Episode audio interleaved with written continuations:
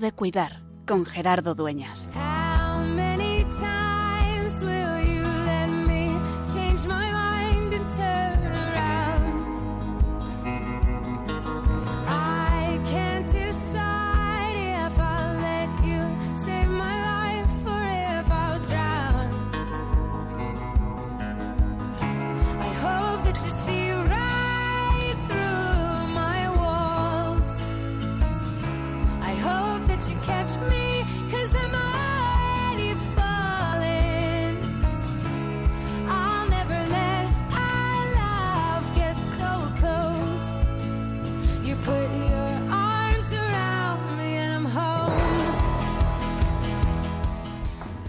La semana pasada, si recuerdas, estábamos transmitiendo este programa desde Praga. Participaba en la reunión del equipo organizador de la Red Europea de Pastoral de la Salud. Y fueron unos días de bonito compartir, de descubrir el regalo también de tener hermanos de otras partes del mundo, de otras formas de pensar, incluso de otras confesiones cristianas, algunos de ellos del mundo luterano, mundo ortodoxo, pero siendo más lo que nos une la fe en el Señor Jesús y la pasión por servir a los enfermos. ¿Cómo ser eh, capellán hoy? Ese es el reto que nos planteamos cada día en esta Europa, en esta Europa transida por la crisis, por la guerra, por la secularización. ¿Cómo seguir siendo testigo, estando presente, siendo testigo del Evangelio, testigo de la esperanza, en medio del mundo del dolor, del sufrimiento, de la enfermedad?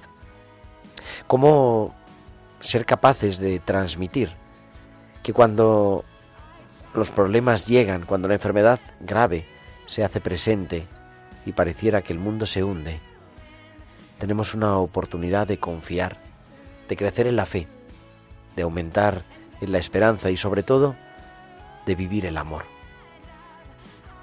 En el fondo, de eso se trata, de descubrir que somos amados y que ahí tenemos nuestra felicidad, que eso es nuestra plenitud y que bien asidos al Evangelio de Jesús, bien asidos a la presencia de Dios, unidos a toda la Iglesia, nunca estamos solos. Podemos vivir en esperanza y podemos ser semilla de esperanza en medio de nuestro mundo. La enfermedad, como hemos dicho muchas veces, es en ocasiones mm, objeto ¿no? de desesperación, pero también puede ser oportunidad de unirnos más con los sufrientes, de estar más pendientes de los otros, de salir de nuestra propia referencialidad y mirar al otro, donde Dios nos sale al encuentro. Con esa certeza, como cada, como cada martes, nos recordamos que es, que sigue siendo, tiempo de cuidar.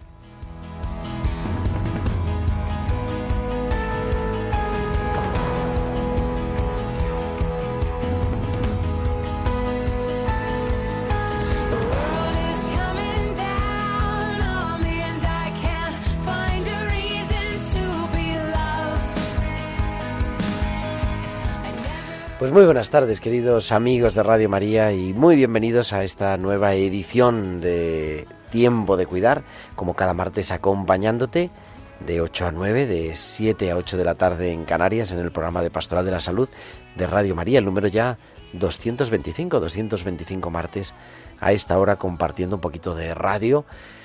Las 8 y 5, 7 y 5 en Canarias, entra luz por el- las ventanas del estudio. Hemos cambiado la hora, el pasado, la noche del pasado sábado al domingo y, esto cambia. En invierno empezamos de noche y ahora todavía tenemos de día y en unas semanas será, entrará casi casi el sol en el estudio, pero queremos siempre acompañarnos y acompañarte en Radio María y ponerte pues una sonrisa, un poquito de esperanza, algo de compañía en esta tarde. Con un equipo estupendo al otro lado del cristal y haciendo que todo esto sea posible está nuestro querido Javier Pérez. Javi, muy buenas, muy buenas tardes. Buenas tardes, Gerardo. Ahora sí, tardes. Ahora sí son tardes, desde luego. Y también en la producción Tibisay López, en la producción musical nuestra querida Bárbara Omar. ¿Y de qué vamos a hablar? Pues hoy vamos a tener un invitado muy especial que os voy a presentar en unos minutos uno de los referentes mundiales de la pastoral de la salud y que tenemos la suerte de que está aquí en el estudio en Radio María en Madrid y que nos va a acompañar, nos va a regalar esta tarde. Ahora, en un momentito, os lo presento. Y os recuerdo, como siempre, que podéis poneros en contacto con nosotros con vuestros mensajes en el correo electrónico tiempo de cuidar arroba como nos escriben tantas personas Marta, eh, Luana, Pili, Cándida, Tommy. Y les agradecemos tanto sus mensajes. Y también nos podéis seguir en las redes sociales, en Facebook. Y además en Facebook tenemos Facebook Live, tenemos vídeo en directo. Entrando en Radio María España, nos podéis acompañar también en esta tarde, aquí entrando en el estudio. Y a través de Twitter, arroba Radio María Spain. En Twitter podéis publicar vuestros comentarios. Y además nos podéis enviar vuestros mensajes de WhatsApp, vuestros audios, a nuestro número del estudio, al 668 594 383 al 668 594 383. Pues son las 8 y 7, 7 y 7 en Canarias. Vamos a viajar hasta San Sebastián porque allí como cada semana Valcisa nos trae sus hospitales con alma.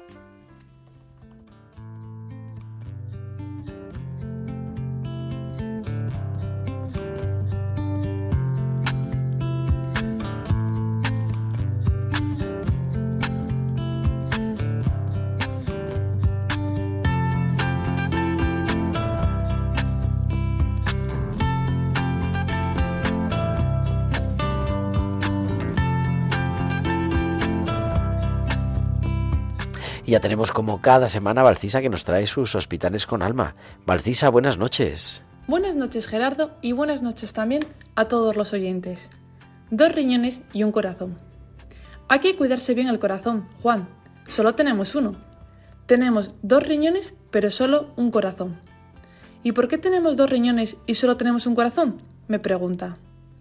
Necesitamos limpiar tantas porquerías que hay en el cuerpo que por si acaso no es suficiente con uno, tenemos dos.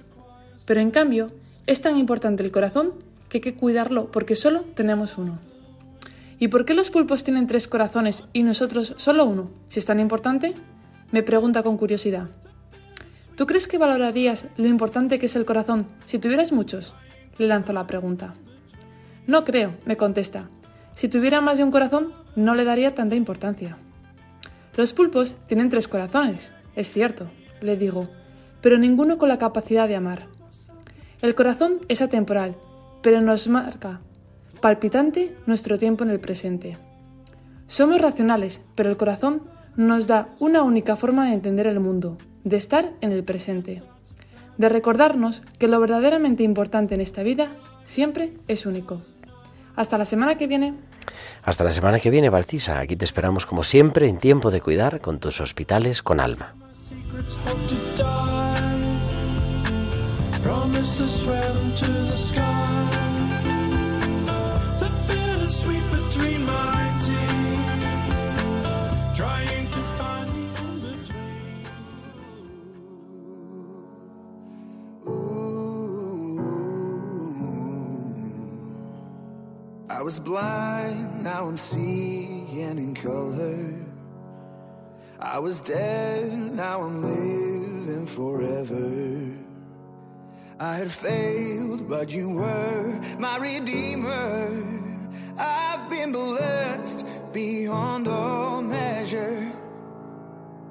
I was lost, now I'm found by the Father. I've been changed from a ruin to treasure. I've been given a hope and a future.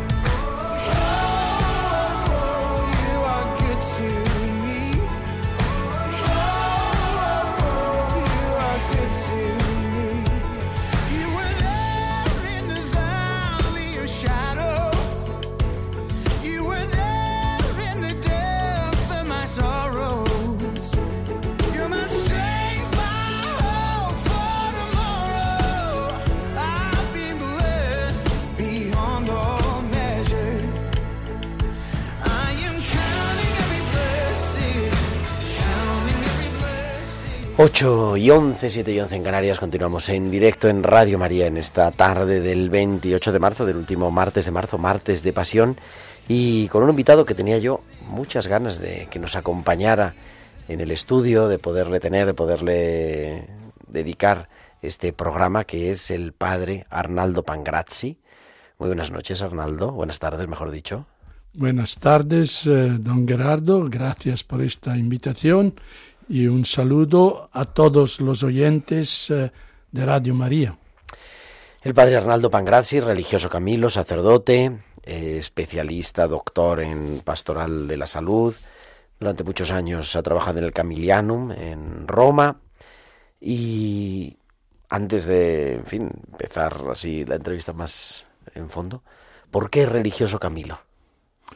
Bueno, cada vocación es una historia distinta, parte del misterio de la vida.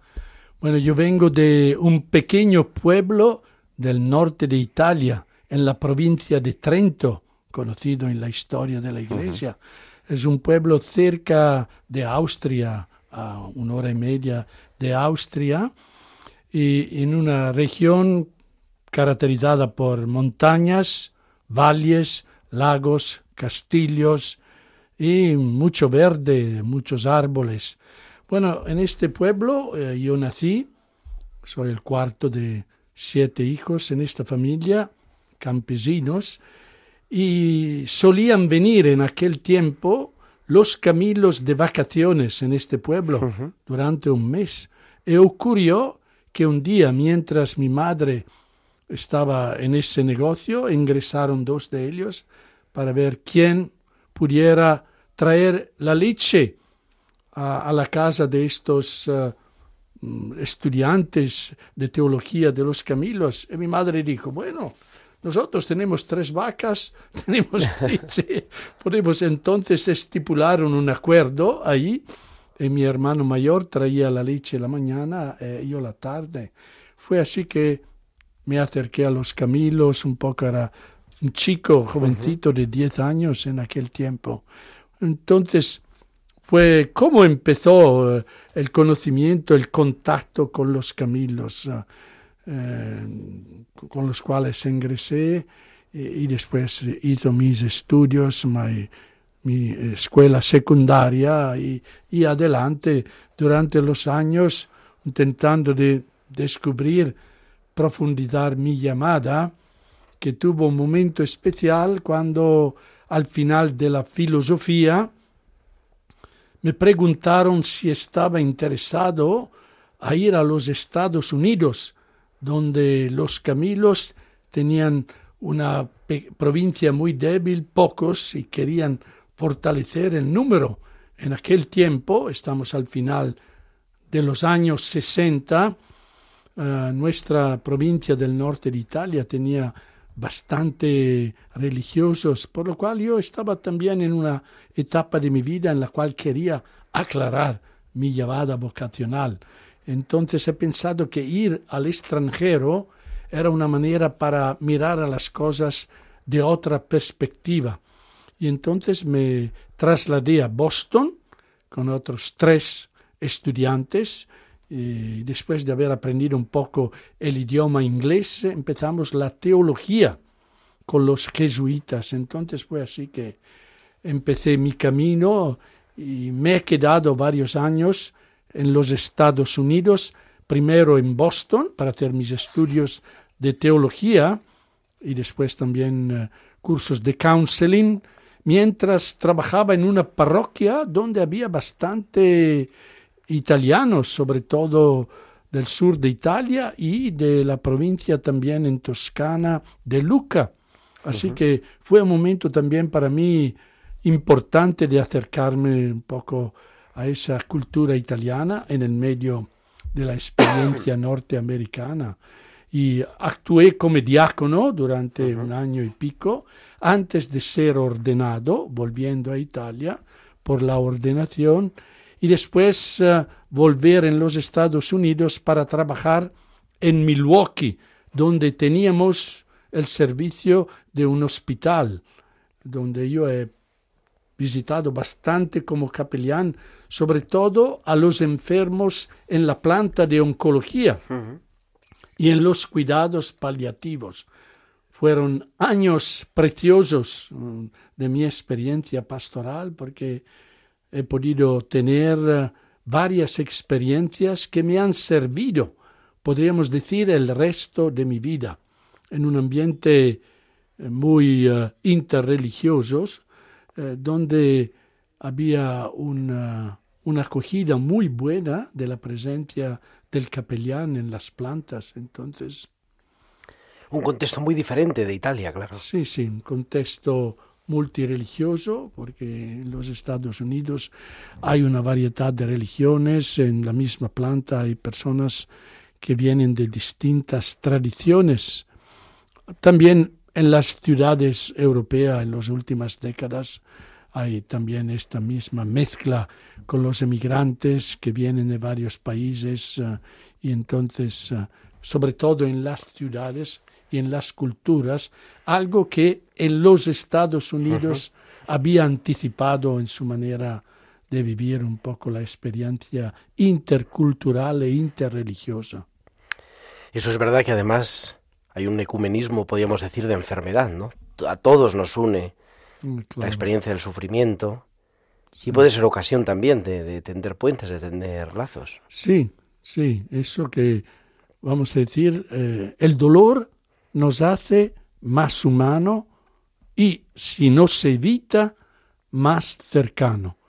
Por lo cual hay una experiencia de la cercanía en el proceso de la hospitalización y hay una experiencia de cercanía de otras formas. Por ejemplo, para mí resultó muy significativa la experiencia de vivir la comunidad a través de los grupos de mutua ayuda que empecé uh, después de haber uh, empezado en la planta de oncología un servicio espiritual después de la cena abierto sea a los pacientes que a los familiares con el apoyo de las enfermeras de la planta.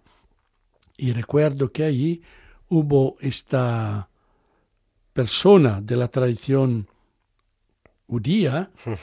Que le resultó muy agradable estos encuentros, pero ella la iban a darle de, de alta. Uh -huh. Entonces pedía para continuar estos encuentros. ¿eh? Digo, bueno, aquí no puedo. Pero si usted puede buscar un lugar cerca del hospital, de cualquier iglesia, donde podíamos encontrarnos. Si usted hace la primera, primero paso uh -huh. de buscar un lugar, después yo me ocupo de organizar un grupo fuera del hospital. Y ella vino después de dos semanas, había encontrado un ministro luterano uh -huh. que estaba dispuesto, entonces empezamos el primer grupo de mutua ayuda para enfermos de cáncer y familiares. Yo iba acompañado por la coordinadora enfermera, así que era de mutuo apoyo en el facilitar estos grupos. Después de uno se formaron cuatro en las distintas áreas de Milwaukee y recuerdo que después ya algunos murieron, eh, la viuda, el viudo que sobrevivieron, uh -huh. querían continuar, entonces empecé a formar un grupo para viudos y viudas, que fue muy interesante porque la mayoría tenían más de 50, 60 claro. años, había solo dos de 40. Y, y, después de un año o dos empecé a tener también uh, matrimonios, Entre porque los... ellos empezaron a conocerse, salían para pasear o para tomar una pizza y así fueron conociéndose y creando nuevos uh, enlazos entre ellos. Y después un tercer grupo que empecé a crear fue de parejas que habían perdido un hijo o una hija en el hospital, uh -huh. sobre todo por leuquemia, leucemia o enfermedades raras, un dolor muy fuerte. Entonces uh, nos encontramos con estas parejas, eran ocho, diez parejas, entonces uh, también con una colaboradora del hospital y poco a poco hicimos otros grupos para los familiares de suicidados. Había creado vamos a decir, eh, una, iniciativa de formación para voluntarios. Había puesto un sencillo anuncio sobre el Milwaukee Journal, que era como el país Periódico de, de la, de, la, la zona. ahí, de la ciudad. Y, eh, y un sencillo anuncio de cuatro líneas que si había alguien interesado a ser voluntario en el hospital, colaborar con la pastoral, y respondieron 23 personas. Me quedé sorprendido porque nunca leía estos anuncios. Y entonces decidí de entrevistarlo a cada uno de ellos y elegí 12 como Jesús, 12 apóstoles. Y una mezcla, entonces habían tres, cuatro católicos, dos ortodoxos, tres, cuatro luteranos, dos, eh, dos judías también, dos mujeres que me habían llamado mucho la atención, que parecían. Entonces hicimos un curso de preparación y lo que ocurrió fue que una de las colaboradoras, después de unos meses, me llamó la mañana temprano, a las siete y media, ocho, llorando y diciéndome que su marido a las siete de la mañana, que era un cazador, había salido y se había suicidado, contándome lo que había ocurrido en su empresa, etcétera. De- Entonces la acompañé durante unas semanas y después otra persona con un suicidio me contactó y una tercera. Entonces digo, bueno, hay que intentar hacer un grupo también por estas personas que es, hay un estigma, son tal vez marginadas en la sociedad. Y como en los Estados Unidos los bancos reservan una sala para iniciativas comunitarias, yo siendo cura no quería condicionar que era un cura que organizaba esto en una iglesia, entonces elegí un lugar neutral. Así que no, no había la influencia. Y entonces fue a hablar con el director que se quedó muy sorprendido de esta iniciativa, eh, muy contento. Entonces dio el espacio dos veces al mes. Y me recuerdo que el primer encuentro yo fue con un trabajador social del hospital, también para protegerme a mí mismo. Claro. Si había situaciones muy complejas, que él me ayudaba con la familia, etcétera. Entonces puso otro anuncio en el periódico y pensaba que venían siete, ocho personas. Vinieron 38. Eh, entonces, mm, después de una presentación sencilla, yo les invité a decir algo un poco de qué esperaban del grupo, cuál ha sido la experiencia que habían tenido, el suicidio de quién, del marido, de la hija, del hermano, de la madre, del padre, y lo que le costaba más en el proceso del duelo, que decían estas tres cositas. Y pasaron dos horas y media solo por la presentación. Pero eso fue un grupo de personas y, y después de esto me pidieron, después de un año, de empezar un grupo para jóvenes que habían hecho un intento de suicidio, que, la- lo creamos también, pero también me consulté con un abogado por si acaso sucediera algo. No pasó nada, pero por prudencia. Entonces, estos grupos es una manera para que los heridos se unan, formen comunidades como en la iglesia, que la comunidad sirve para ayudarnos mutuamente, comprendernos, expresar solidaridad. Y yo la encontré como la experiencia más significativa de mi ministerio pastoral en los Estados Unidos. Favorecer, facilitar grupos de mutua ayuda en el duelo, por lo cual cuando yo regresé a Italia también hemos creado una asociación a nivel nacional que durante años, dentro de poco vamos a tener el próximo encuentro. Son 25 años de encuentros. Sí. Qué maravilla. Entonces, ¿fueron cuántos años en Italia? ¿Cinco o seis años? En los Estados Digo, en Unidos. Estados Unidos, perdón. 11, 11 11 años, años. entre los Bueno, entre la estudios, teología y sí, luego- de seis años de estudios Claro. y seis años de experiencia en Milwaukee, los estudios en Boston y la experiencia en Milwaukee, en el estado del Wisconsin. Años preciosos, muy grato por esta experiencia que me abrió a distintos horizontes eh, en el mundo. Y entonces, de regreso a Italia, claro que se encuentra uno una Italia distinta, ¿no? Después de ese tiempo, eh, ya los años 80, a principios de los años 80, y, y ahora en una, una tarea más formativa, podríamos decir, ¿no? Sí, al comienzo me llamaron durante un capítulo general, como el superior general, que era brasileiro, vino a hacer la visita uh, pastoral y yo lo acompañé, por ejemplo, a dos de estos grupos. Uh -huh. Él se quedó muy sorprendido. Son lo, los años 77, 78, 80. Se quedó muy sorprendido esta experiencia, lo que ocurría en el grupo. Entonces, cuando volvió a Roma, el año siguiente había el capítulo general, y él habló ya, insistiendo que el representante de, de idioma inglés hubiera podido ser este joven cura Arnaldo Pangrazzi que estaba allí en los Estados Unidos. Entonces lo propuso la asamblea, yo no sabía nada. Después me llamaron para decirme que yo era candidato, que tenía que, se estaba de acuerdo que para recibir este cargo. En aquel momento yo deseaba también volver a Italia, aunque allí hubo resistencia uh -huh. por parte de los grupos.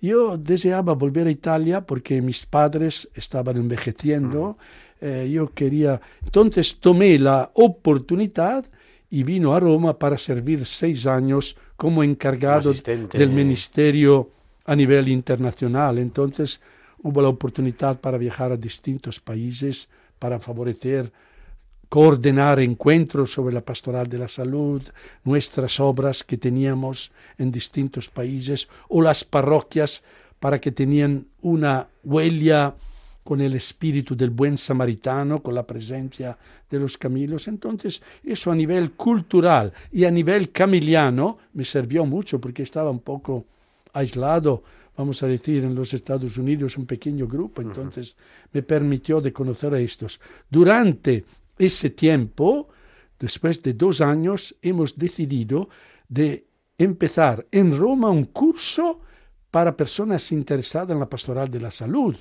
una formación específica de dos años. Participaron muchas hermanas de varias congregaciones, algunos sacerdotes y pocos laicos.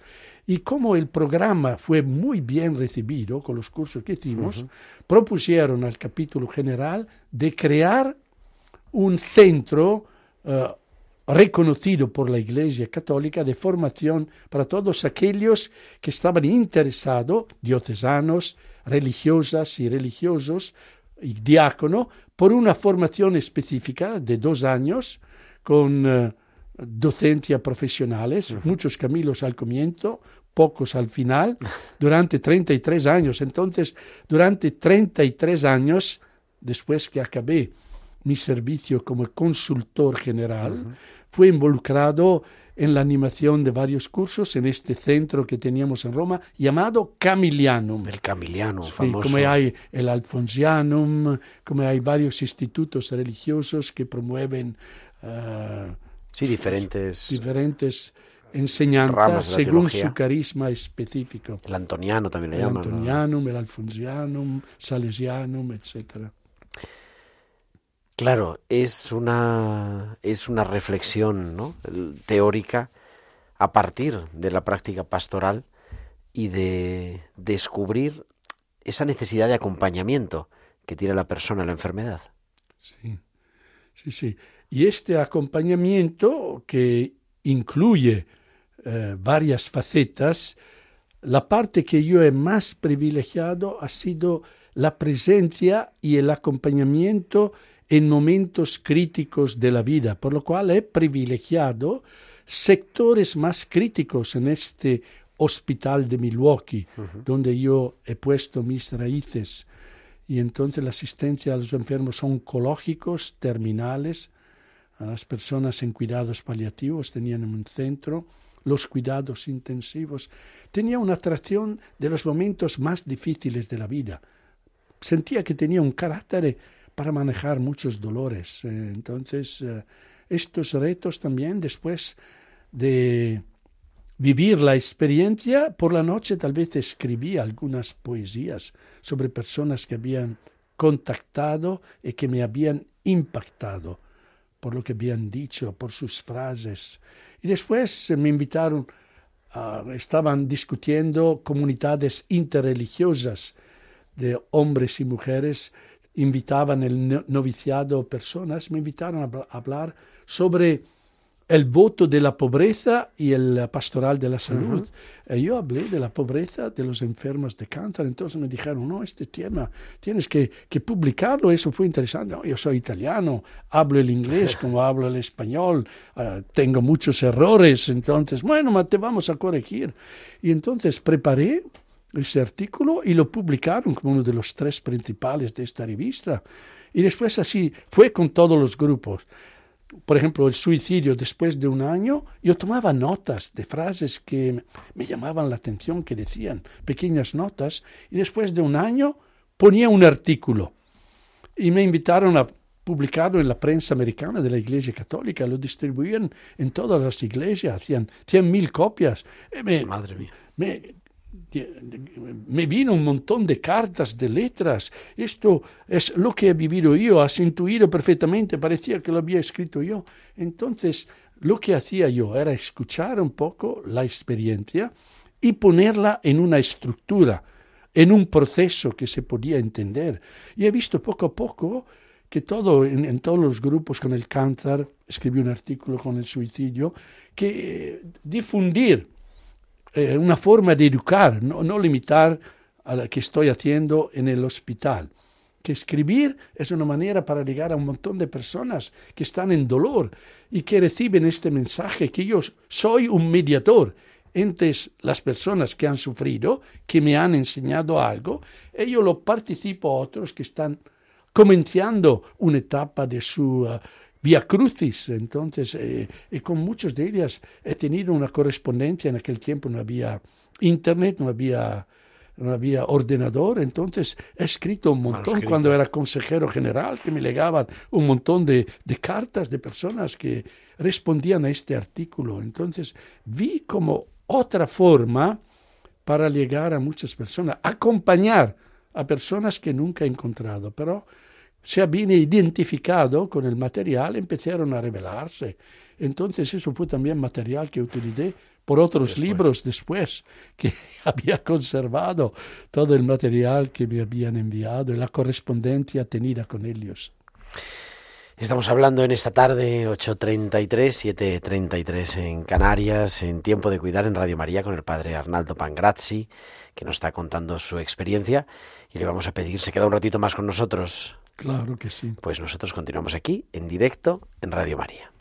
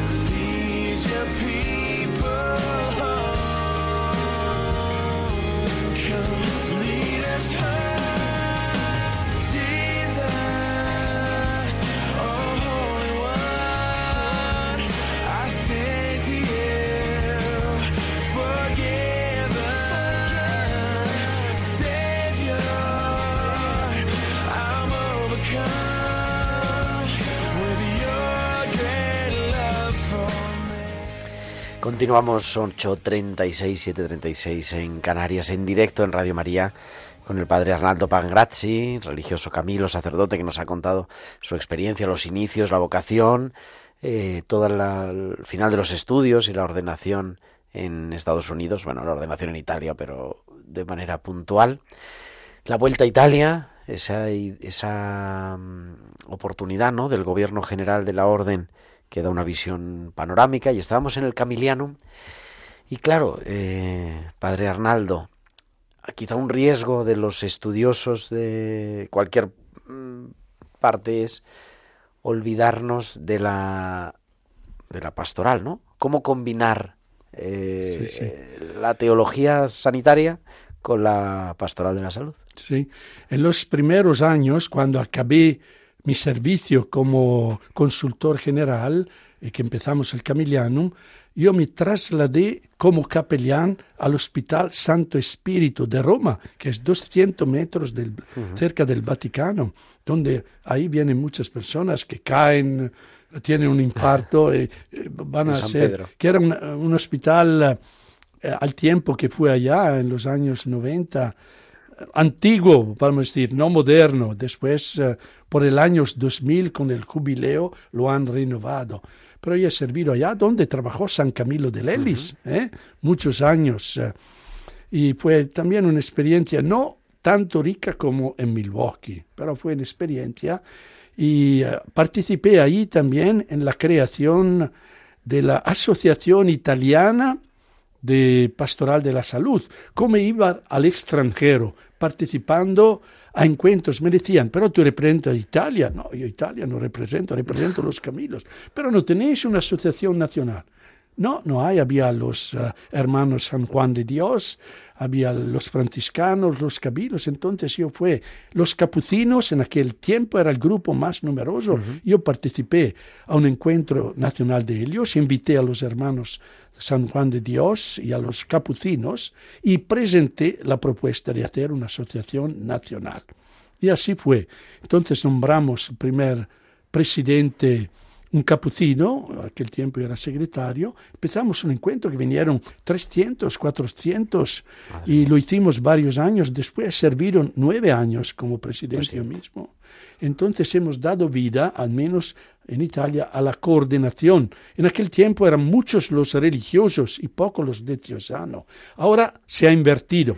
La mayoría son diocesanos, los religiosos poco a poco fueron disminuyendo, adultos mayores eh, murieron y ha incrementado mucho el número también de los laicos, sobre todo conectados con los hermanos de San Juan de Dios que venían con sus grupos de los hospitales que tenían. Y religiosas también, diáconos. eh. Entonces, bueno, fue una experiencia eso también a nivel organizativo, eh, un intento de, de animación. Y después, hacia el final de mi experiencia al Camilianum, me he trasladado en una comunidad cerca del Camilianum, sirviendo también en un centro de cuidados paliativos, que no era de la iglesia, pero donde prestaba un poco el servicio tres, cuatro días por las semanas, que fueron los últimos años. Y ya se abrieron aquí las puertas, como hubo el cambio también de las personas, se cerró el Camilianum, y entonces eh, me propusieron aquí el provincial José Carlos Bermejo de, la provincia española, me pidió si pudiera venir aquí para dar una mano. Aunque ya tengo 76 años, me pareció una oportunidad que podría afrontar por un tiempo, según la salud que Dios me, me diera. Entonces, desde tres meses me he trasladado aquí, en Madrid, sigo un poco ayudando en la pastoral de la salud, sea en los cuidados paliativos del centro y en la residencia, y también ofreciendo aportaciones de encuentros donde es posible, online o cursos eh, en presencia. ¿Y qué, qué tal se ve España recién llegado con eso? Hombre, había había venido muchas veces, ¿no? Pero ¿cómo está España en el año... Vamos, la pastoral de la salud, ¿no? España a nivel general, ¿no? ¿Cuál es la salud de la iglesia, de, de la pastoral de la salud? Ahora, ¿cómo se ve viniendo de fuera? Sí. Bueno, no puedo decir que soy un conocedor, eh, porque ya he venido en algún tiempo, hace 10, 15 años, para hacer encuentros a nivel nacional con los capellanes. En aquel tiempo, me recuerdo, bastante numerosos venían. Eh, ahora, como todo en Europa o en el mundo occidental, estamos asistiendo a un envejecimiento de los religiosos, de las religiosas. eh, claro, el reto es quién cuida a, lo- a los adultos mayores, religiosos y religiosas, y cómo se manifiesta un poco la fe en las personas, porque claro, España ha seguido un poco las huellas de Francia, entonces se ha hecho más laica que Italia en general.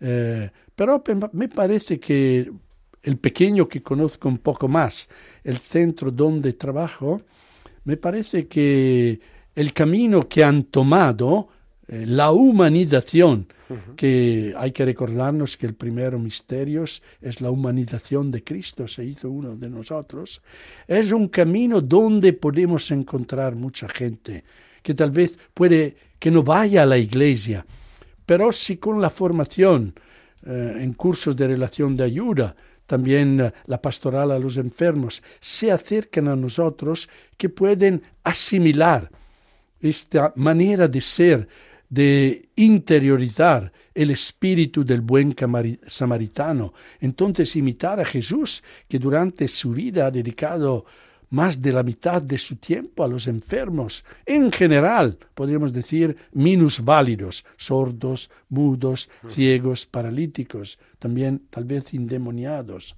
Eh, entonces ha dedicado un montón de tiempo y habría que la Iglesia recuperar esta faceta, la pastoral de la salud, que en primer lugar significa promover la salud, aliarnos con el Estado para facilitar que las personas vivan de una manera saludable, que no se enferman, pero ahí donde inevitablemente cada uno se encuentra con la fragilidad, ir ofreciendo la ayuda humana y espiritual y religiosa que necesitan. Entonces hay que discernir cuando las personas están enfermas si hay que proceder con el camino humano, que son personas que no atienden la iglesia, si hay que proceder con el camino espiritual, porque hay valores, reflexión que son importantes, la ética, o si hay que responder al camino religioso. Por ejemplo, ahí en, en los cuidados paliativos, yo hago bastante. La semana pasada he, ido, he hecho tres funerales. Es decir, las personas se- que se acercan, que acompañas, eh, después es cumplir, porque tal vez piden la comunión, después eh, reciben el sacramento La eh, de la unción de los enfermos con los familiares, las visitas y después cuando la persona muere quieren que se cumpla también entonces eh, es una manera muy significativa y positiva para hacer el camino. ¿eh? La semana pasada con tres familias Tres familias. vinieron, estaba la iglesia con bastante personas, es decir, significa que estos momentos son significativos si podemos acercarnos en primer lugar de una manera humana, cercana, y después nos adaptamos a las necesidades de los demás, sabiendo que es Dios que salva. Y así, si pudiéramos decir en tres minutos, eh, ¿cuáles serían, mm, en perspectiva, ¿no? Los acentos que deberíamos de poner, los retos que tenemos en la pastoral de la salud en el siglo XXI. Ya estamos bien metidos en el siglo XXI, estamos en el año 23, casi, casi hemos pasado un cuarto.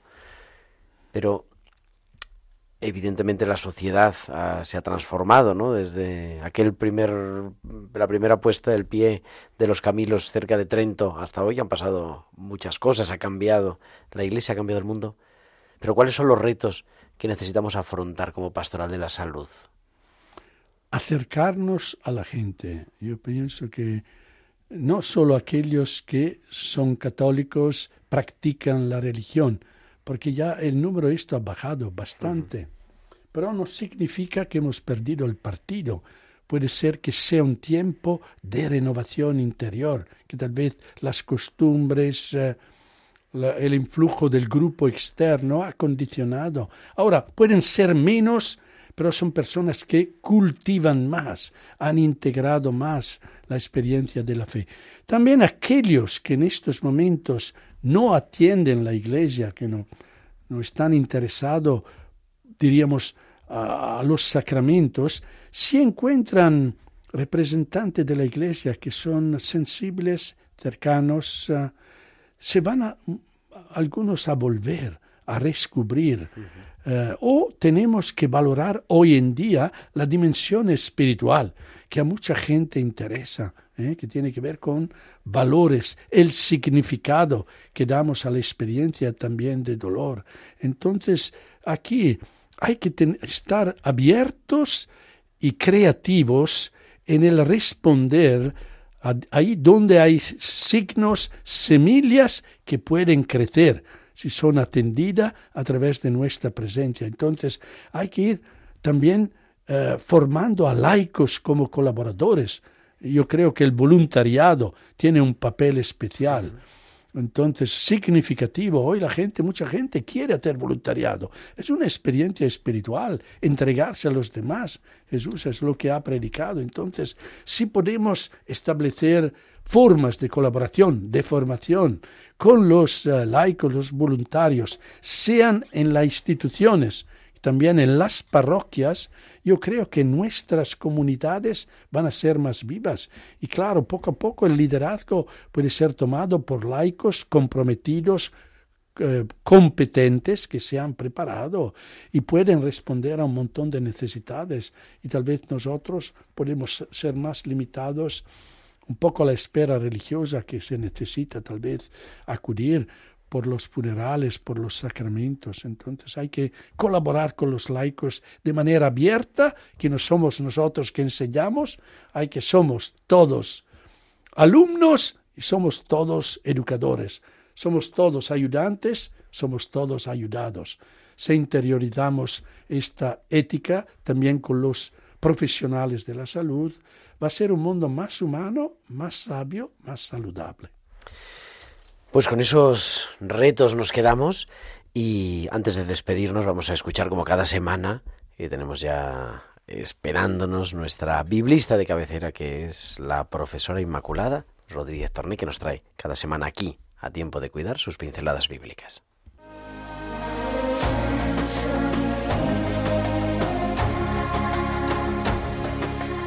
Ya tenemos a Inmaculada Rodríguez Torné. Muy buenas tardes.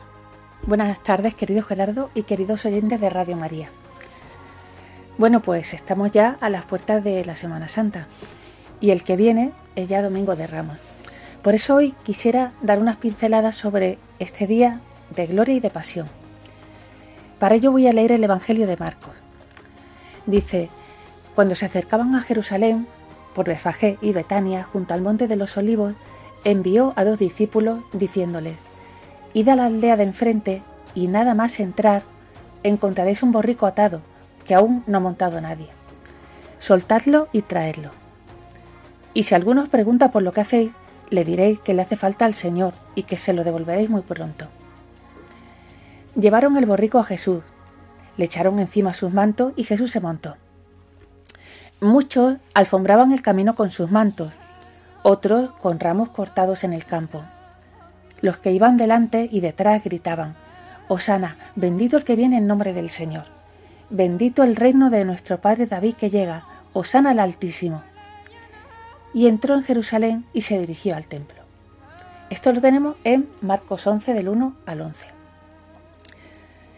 El Domingo de Ramos es una celebración que conmemora la entrada triunfal de Jesús en Jerusalén, que se relata en los cuatro evangelios canónicos, tanto en Mateo como Marcos, como Lucas, como Juan. Como hemos escuchado, Jesús entra a la ciudad montado en un burro, mientras una multitud lo aclama con ramos de olivo y le llama Osana al Hijo de David. A veces se escuchan comentarios hablando de la gran humildad de Jesús que entró montado en un borriquito o borriquita, bueno, según las ciudades, según las regiones y según las cofradías se le llama de una manera u otra. Pero nada más lejos de la realidad esta humildad, porque lo que hizo Jesús no fue un gesto de humildad, fue un signo tremendamente simbólico con el que daba a entender, sin palabras, que él era el Mesías esperado durante generaciones. Lo que hizo fue poner en práctica una profecía que tenemos en el Antiguo Testamento, en Zacarías 9:9, que decía, Regocíjate, alégrate, hija de Sión, da voces de júbilo, hija de Jerusalén. Mira que tu rey viene a ti justo y salvador, humilde y cabalgando sobre un asno, sobre un pollino hijo de asna. Y hay otro salmo que también se cumple este día, concretamente el Salmo 118, que dice, Sálvanos, por favor, Señor, por favor, danos éxito, Señor. Bendito el que viene en nombre del Señor. Os bendecimos desde la casa del Señor. El Señor es Dios, Él nos ilumina. Ordenad una procesión con ramos hasta los ángulos del altar.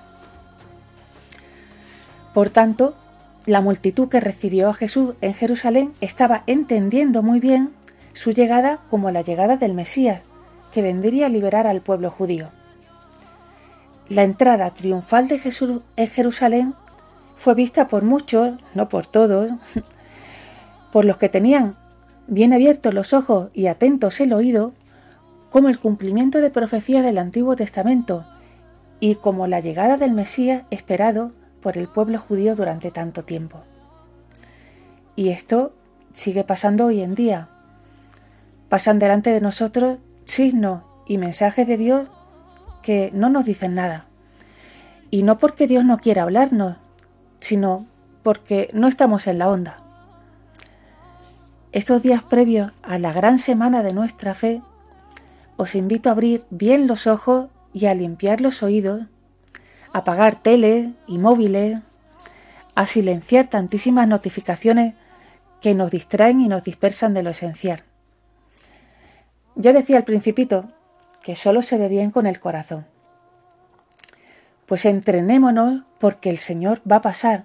Bueno, de hecho sigue pasando continuamente.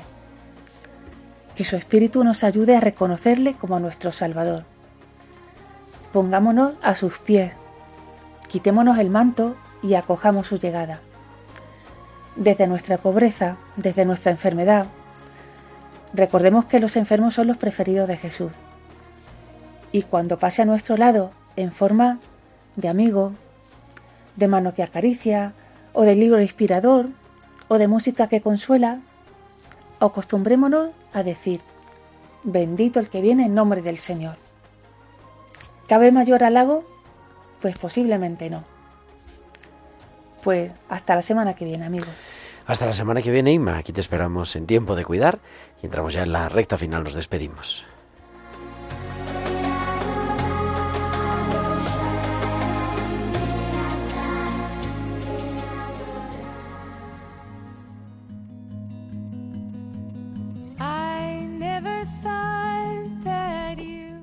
8.54, casi 55. Ya son y 55, o sea, nos tenemos que despedir, querido Arnaldo Pangrazzi. Pero mereció la pena aquellas vacas. el leche que han producido. bueno, eh, mirando atrás, eh, ha sido un gran misterio, porque de los cuatro que nos marchamos después para ir a Estados Unidos, dos se fueron, se han casado. E yo estaba en el medio, mm, había un momento arriesgado cuando era mm, casi diácono. Entonces, pero el misterio me ha ayudado y mirando atrás, la vida ha sido rica, he tenido suerte, se han abierto un montón de puertas, eh, por lo cual estoy agradecido a Dios eh, que me ha acompañado en el camino. Yo pienso que eh, mucho de- ha dependido un poco de esta gracia misteriosa que opera en eh, los laberintos humanos. Yo de- diría que un poco me ha ayudado mucho mi energía y mi motivación. Hay que ser apasionados. Y cuando me apasionó el, el ministerio pastoral que hizo en Milwaukee, desde ahí eh, florecieron como una primavera un montón de nuevas oportunidades, se han abierto un montón de puertas que yo he ingresado, he descubierto culturas, personas, eh, eh, la vida ha sido un viaje misterioso del cual soy reconociente a Dios y a la vida. Pues querido padre Arnaldo Pangrazzi, muchísimas gracias por compartirlo. Nos veremos pronto, tenemos novedades pronto también para nuestros oyentes aquí en Tiempo de Cuidar. Y aquí tiene siempre Tiempo de Cuidar en Radio María, tiene su casa. Muy buenas noches. Gracias, buenas noches a todos los oyentes, que Dios bendiga. Y muchas gracias a Javier Pérez y a Juan Palanca, que se me había olvidado el apellido. Y nosotros volvemos la semana que viene, el próximo martes, martes santo. Estaremos aquí a las 8 de la tarde, las 7 en Canarias. Ahora, a las 9 en punto, 8 en Canarias, Paloma Fanconi y Dios entre líneas. Un abrazo, que Dios os bendiga. Vuestro amigo el diácono Gerardo Dueñas. Han escuchado Tiempo de Cuidar con Gerardo Dueñas.